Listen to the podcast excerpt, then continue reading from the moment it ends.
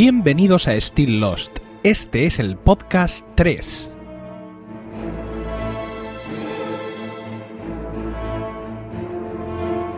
Hola, muy buenas. Espero que estéis todos bien en el momento de escuchar este podcast y dispuestos a pasar un rato juntos rememorando nuestra serie favorita.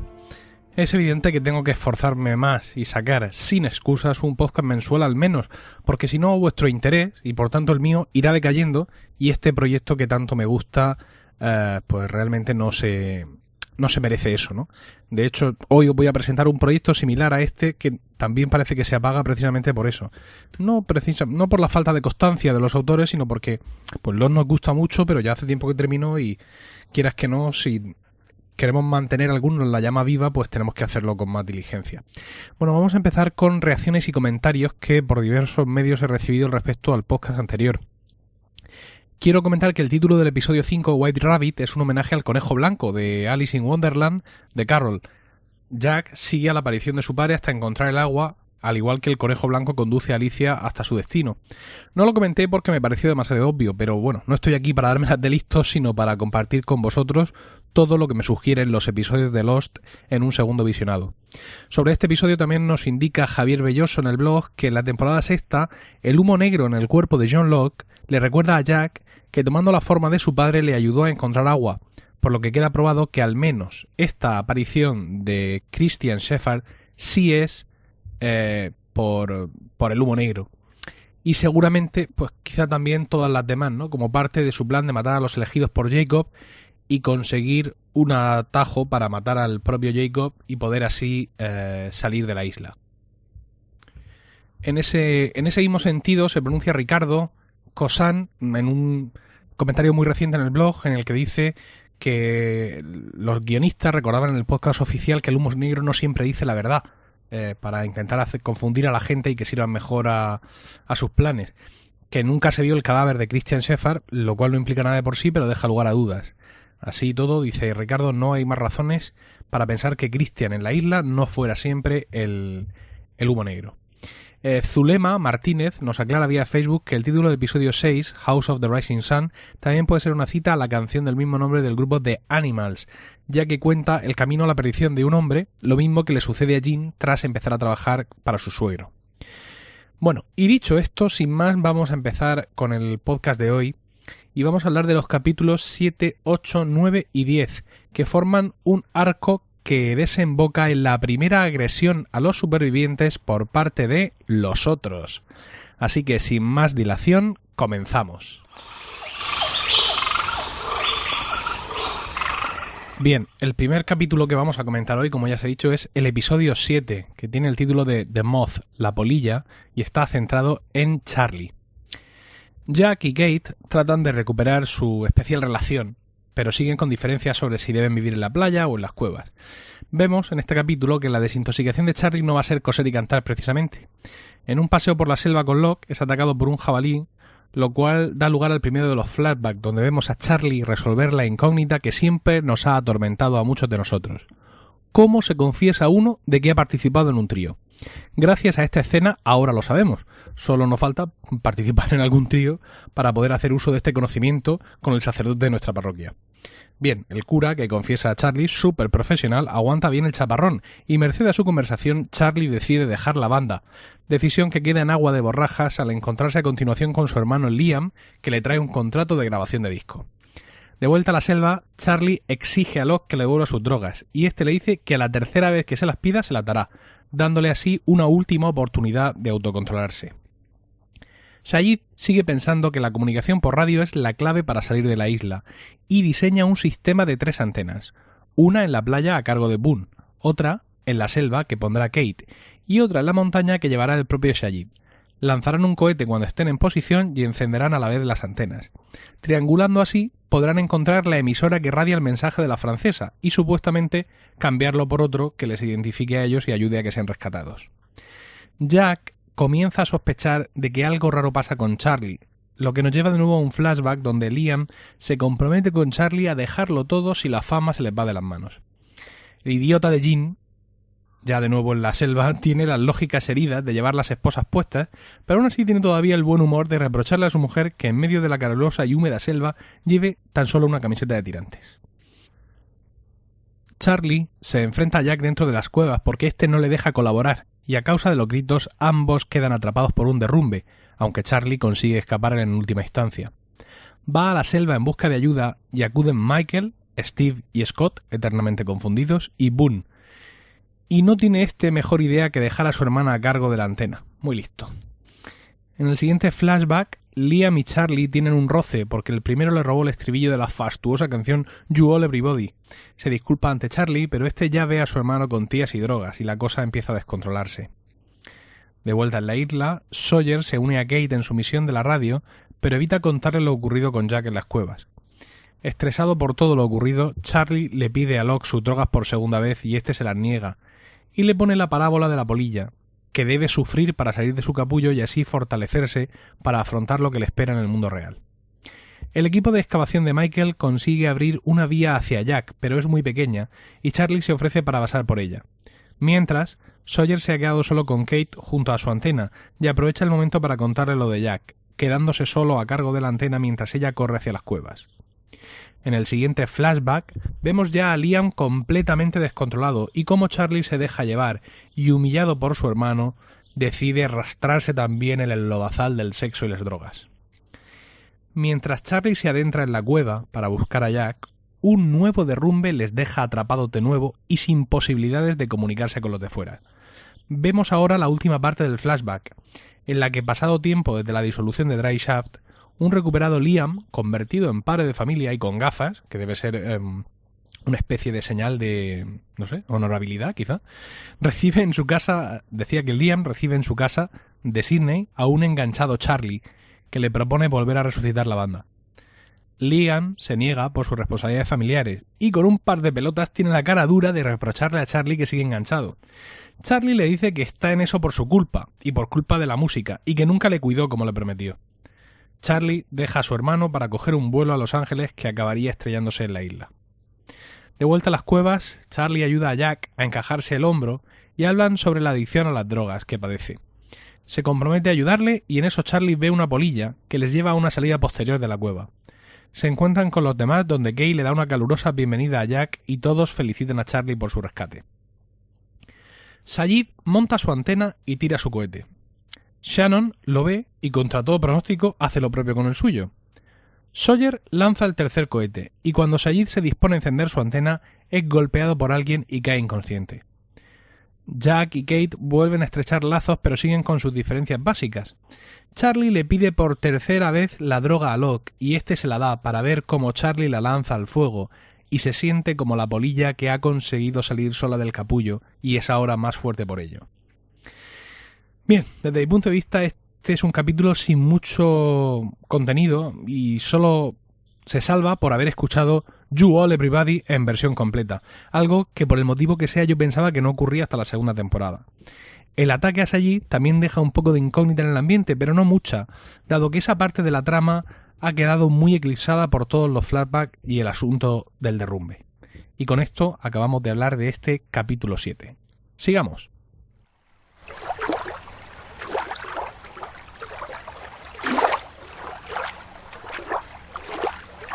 A continuación vamos a seguir con el episodio 8, titulado Confidence Man, Confidence Man, efectivamente, que traducido significa el estafador. Es un capítulo centrado en Sawyer.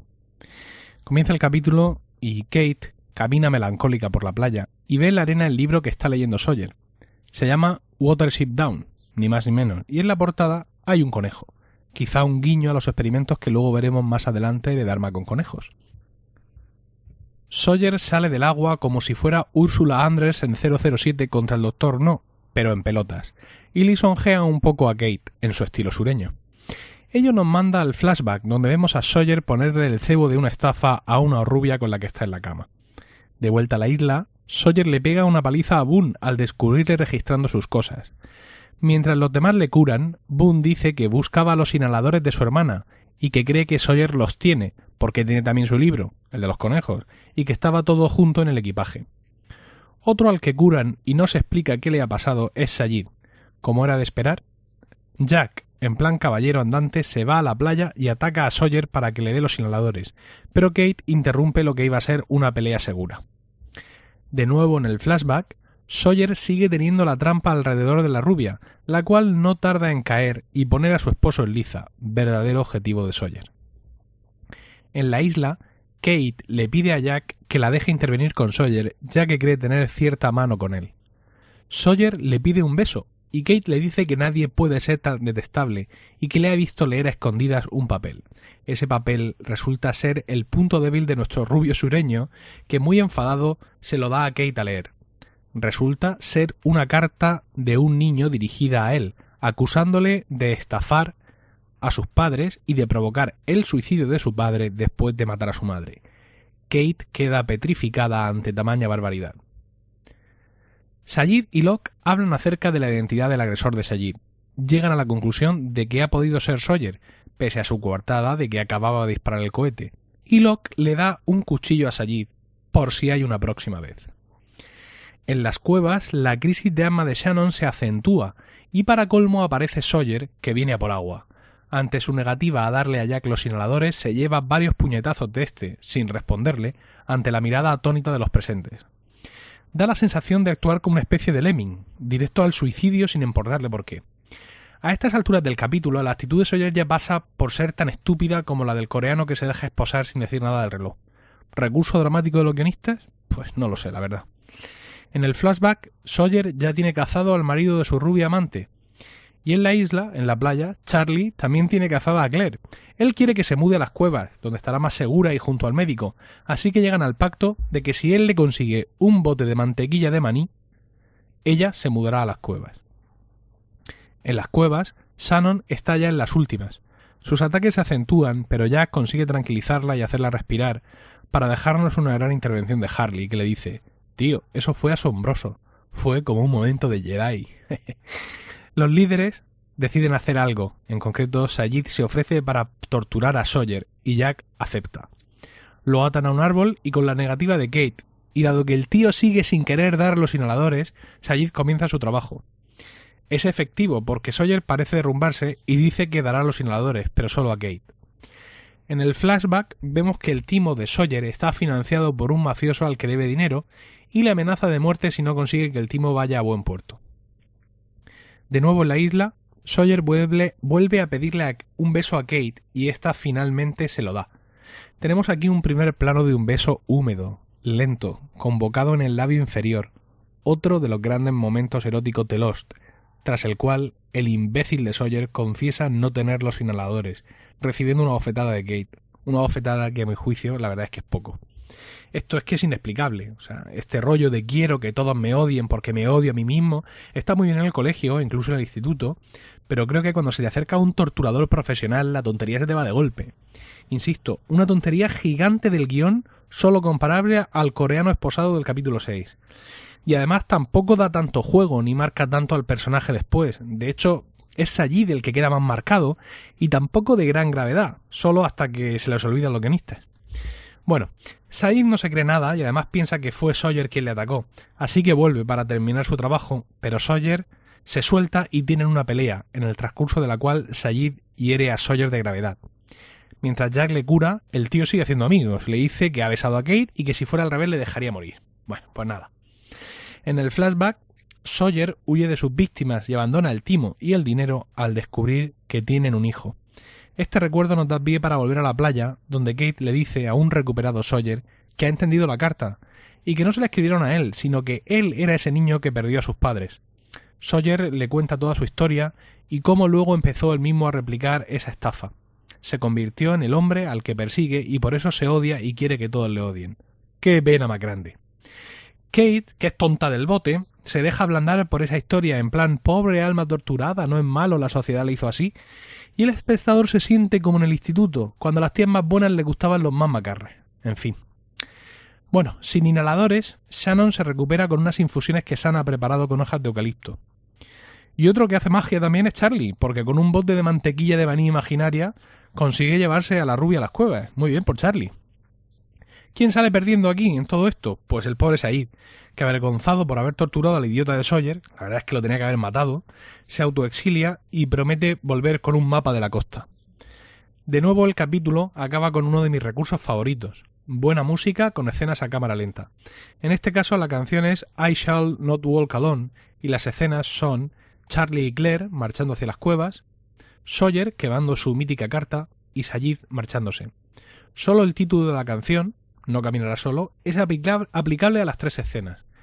En los distintos Wikilost que hay por internet se puede leer que en la canción se alude a una Mother Mary, Madre María, y en la temporada 3 sabremos que ese era el nombre de la madre de Sawyer. Personalmente no creo que este pequeño detalle sea acaso hecho, sino más bien una coincidencia. Bueno, en estos dos capítulos, 7 y 8, no ha avanzado mucho la trama y además me han dejado a mí personalmente muy cabreado ante actitudes un poco irreales por parte de los personajes, puestas en guion para caracterizarlos de una manera un tanto extrema. Pero en fin, la serie es joven y hay que dejarla seguir. Es muy aburrida, se pasan toda la película caminando. No aporta nada a esa película. Pero que es una trilogía, en la primera se nos presentan los personajes. Y te duermes. En ritmo. No, no es verdad, Gerardo. A ver, chicos, hoy no se graba aquí. Pero esto está ya grabando. Buenos días, buenas tardes y buenas noches. Esto es 00 Podcast. Un podcast de cine.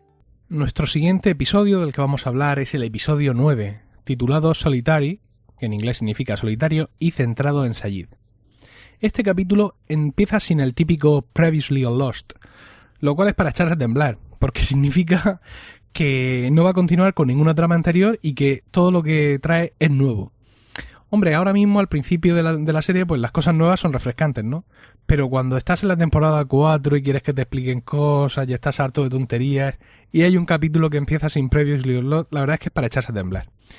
Bueno, empieza el capítulo y vemos a Sayid solo en la playa mirando la foto de una mujer árabe. A lo lejos en la arena encuentra un cable que sale del agua y se adentra en la selva, y allá que va. Se encuentra una trampa y la esquiva solo para caer en otra, en otra trampa donde es atrapado, herido y se desmaya.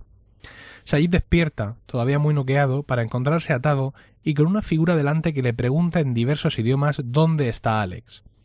Su falta de respuesta le procura unas cuantas descargas eléctricas, y el estrés de la situación le lleva a un flashback, donde él mismo, como soldado de la Guardia Republicana, torturaba a un insurgente iraquí.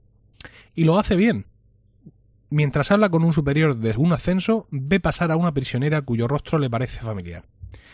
En las cuevas, Harley cree que necesitan algún tipo de distracción para no estar reinando en su situación. Pensando en eso, aparece Ethan, quien le trae más equipajes encontrados en la selva. Locke dice que Ethan tiene experiencia cazando. Revisan el equipaje y Hugo encuentra algo que le sorprende. Sayid le cuenta su historia a su misteriosa secuestradora, quien, como ya sabéis, resulta ser la francesa. Y ésta se sorprende de ver que ya han pasado 16 años desde que grabó su mensaje. No obstante, no cree la historia de Sayid y le deja inconsciente de nuevo. Es increíble la capacidad que tiene en esta serie de romperte la cabeza a la primera de cambio. Sayid se despierta y hablan de su mensaje. Rousseau, la francesa, le dice que es transmitido desde otro sitio que sí tiene energía suficiente, pero que ahora lo controlan, atención, los otros. Estamos ante la primera mención a los otros. Es el momento, señores, de ponerse en pie y hacer una reverencia porque esto ya se pone interesante. Pero, ¿por qué hablar de los otros? ¿No? Sayid recibe ese dato, pero no parece muy afectado. Parece más interesado en hablar de Nadia, la mujer de la foto que miraba en la playa y que en el siguiente flashback vemos que es una amiga suya de la infancia, a la que le toca torturar ahora. Tienen un cruce dialéctico intenso, donde se ponen en liza los afectos de la infancia y las barbaridades del régimen opresor en Irak. Por cierto, la actriz que hace de Nadia, Andrea Gabriel, se le trae un área a la que hace de Brilla, la hermana de Kutrapali en Big Bang Theory, que se llama Artiman. Volvemos a la cabaña de la francesa. ¿Hablamos de los otros? No, no, no, no, no. Seguimos hablando de Nadia y también de Alex y de los demás supervivientes del avión. Sayid confiesa que Nadia está muerta por su culpa, lo cual no es cierto, dado que Sayid sabe que nadie está viva. De hecho, él estaba en el avión volando para encontrarse con ella en Los Ángeles como un premio de la CIA o el FBI por colaborar con ellos entregándole a unos terroristas. ¿Error del guion? ¿Lo decidieron después? ¿Sayid miente por algún motivo? No lo sabemos. En las cuevas, Michael ha diseñado una especie de acueducto con agua para beber y ducharse, y es interrumpido en su explicación a Jack por Charlie, que les pide que vayan a ver lo que está tramando Hugo. Por supuesto, ya sabéis de qué se trata, y es que Hugo ha construido un campo de golf. Cuando Jack y Michael le reprochan haber perdido el tiempo en esa tontería, Hugo suelta un fantástico discurso, un golpe a la realidad que cualquiera de nosotros podría entender, más allá de osos blancos y humos negros. Dice así Nuestras vidas son horribles y estamos desquiciados.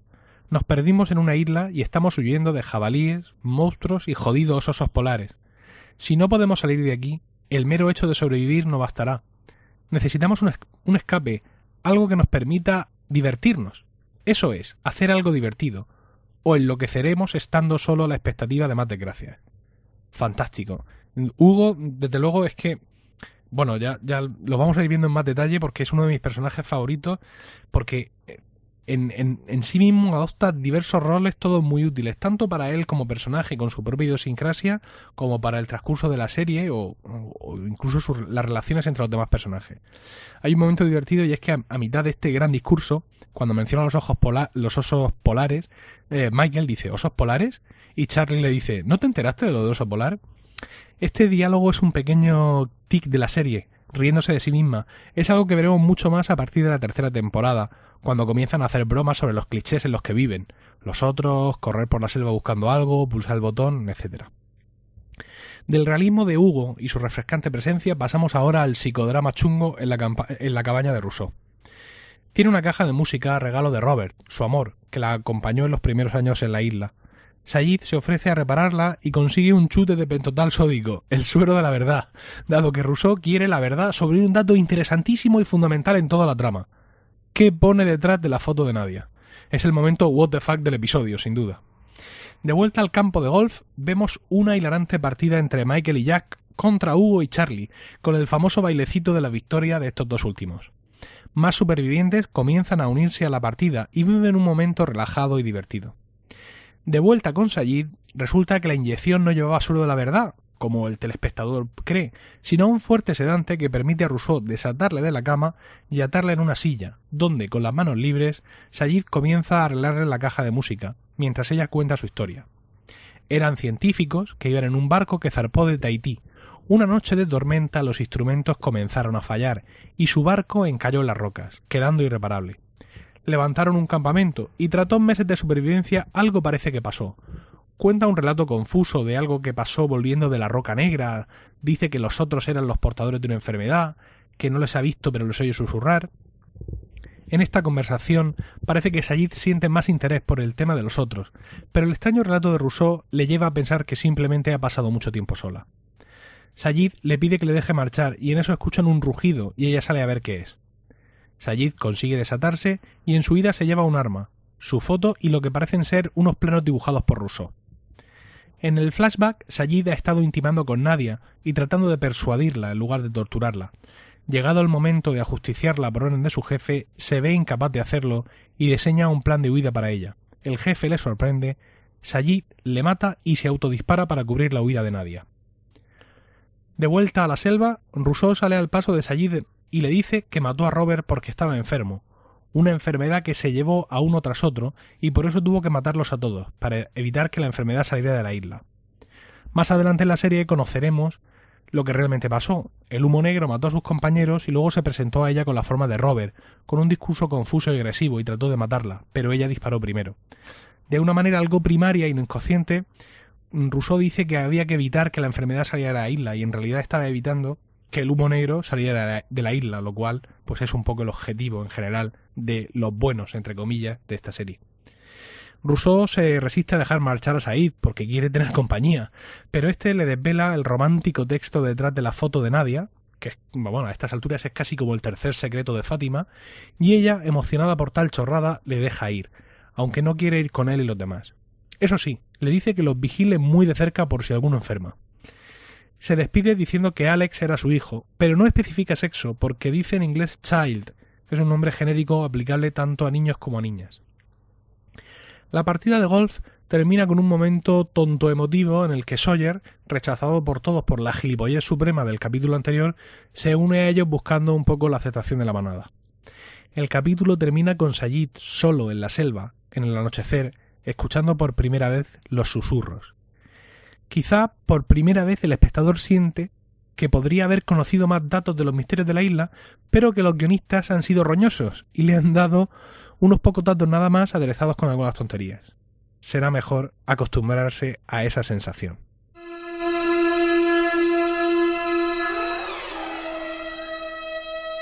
Vamos a continuar con el último capítulo del episodio de hoy. Se trata del episodio 10, titulado en inglés Raised by Another, y traducido significa criado por otro. Está centrado en Claire. Este capítulo comienza con ojo, el ojo de Claire, que se abre en mitad de la noche porque cree haber escuchado el llanto de un niño. No tiene barriga, no está embarazada.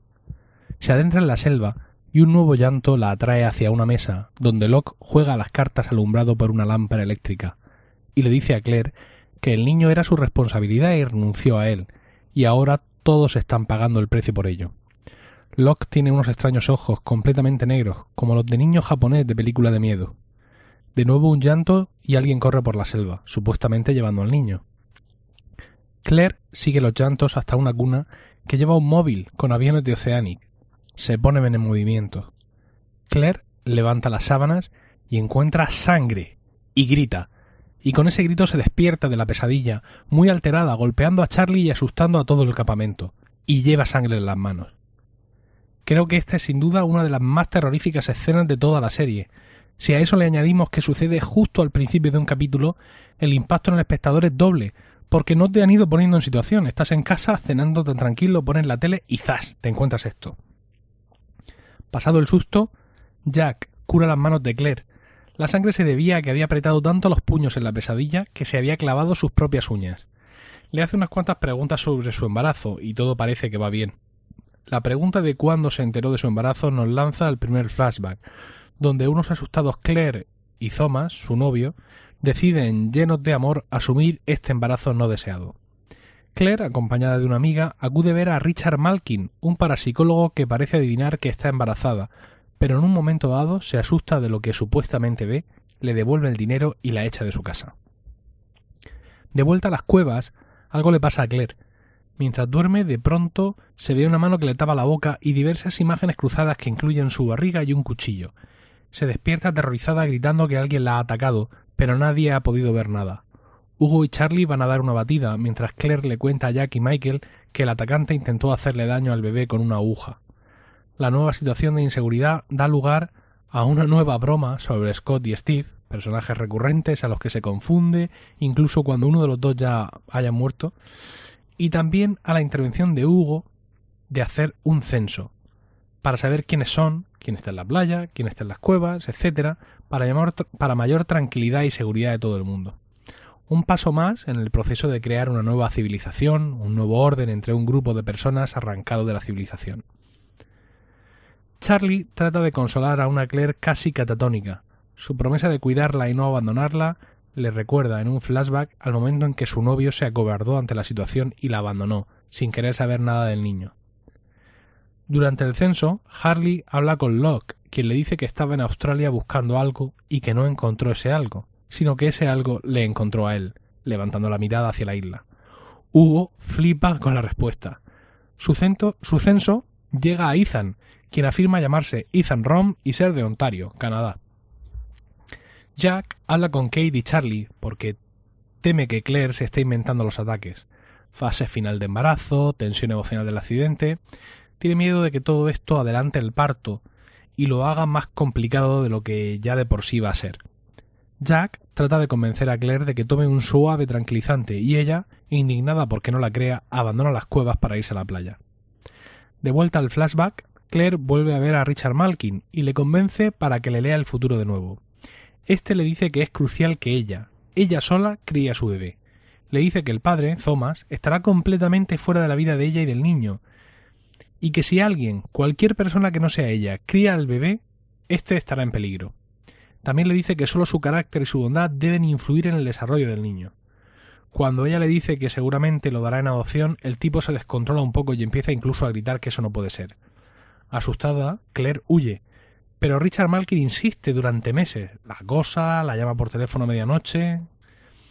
De vuelta a la isla y a sugerencia de Boone, Hugo acude a Sawyer para conseguir la lista de pasajeros, una ayuda inestimable para su censo. Con su estilo inigualable, la consigue, ya que convence a Sawyer que esa colaboración le podría hacer subir puntos de popularidad. Charlie intercepta a Claire y trata de tranquilizarla y convencerla de que vuelva a las cuevas. La discusión le provoca una contracción y Claire obliga a Charlie a correr a las cuevas para traer a Jack. Charlie corre, pero en el camino encuentra a Ethan y le encarga el aviso. Vuelve al lado de Claire solo para comprobar que todo ha pasado y que las contracciones se han remitido. En el flashback todo parece hecho para que Claire dé a su bebé en adopción.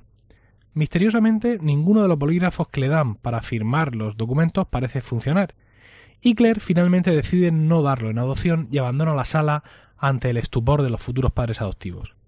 Acude entonces de nuevo a ver a Richard Malkin, quien subrepticiamente ha cambiado de opinión y le da 6.000 euros para que vuele a Los Ángeles en un avión de Oceanic. Allí una pareja espera al bebé y parece ser que sí es seguro que esa pareja en concreto críen al bebé.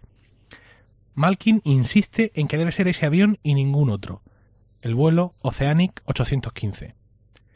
Claire le cuenta la historia a Charlie y en esos momentos infiere que no había nadie en Los Ángeles, que él sabía que el avión se iba a estrellar y que así Claire criaría a su hijo sola, tal y como Malkin quería. Sin embargo, mm, yo esto lo pondría un poco en cuarentena, porque en las escenas eliminadas del DVD de la segunda temporada se ve a Echo, a Mr. Echo, visitar a Malkin para comprobar el supuesto milagro de la resurrección de su hija, un milagro que Echo tenía que comprobar como sacerdote. En el encuentro, un Malkin enfurecido le dice que es un vidente estafador y que incluso ha aceptado 16.000 euros de una pareja en Los Ángeles para meter en el avión a una chica embarazada. Esto es quizá una inconsistencia porque el propio Eco toma ese mismo avión ese mismo día y Malkin habla en pasado. En ningún momento en sus encuentros con Claire da la sensación de estar pasando por un delicado momento por la muerte y resurrección de su hija. No obstante, al ser una escena eliminada, no tenemos por qué admitirla dentro de la relación oficial de los hechos. Estando en la selva, Claire ya se encuentra con fuerzas para levantarse y se dirige de nuevo hacia las cuevas con Charlie. Sayid aparece en las cuevas, malherido, indicando que ha encontrado a la francesa. Aprovecha para decirle a Jack, en presencia de Kate y Locke, que no están solos en la isla. En eso aparece Hugo muy nervioso. Ha comparado la lista de pasajeros con su censo y hay uno que no venía en el avión. ¿Quién? Ethan, a quien vemos en la última escena del capítulo salir al paso de Charlie y Claire. Claramente en este último capítulo la serie cobra muchísimo ritmo y deja al espectador con el corazón en un puño. No solo hay otra gente en la isla, sino que tenemos a uno de ellos delante, y además parece que es el responsable de atacar a Claire. Pero, ¿por qué atacar a una embarazada? Qué gran momento para recordar cuán inocentes éramos en las respuestas que imaginábamos para estas preguntas.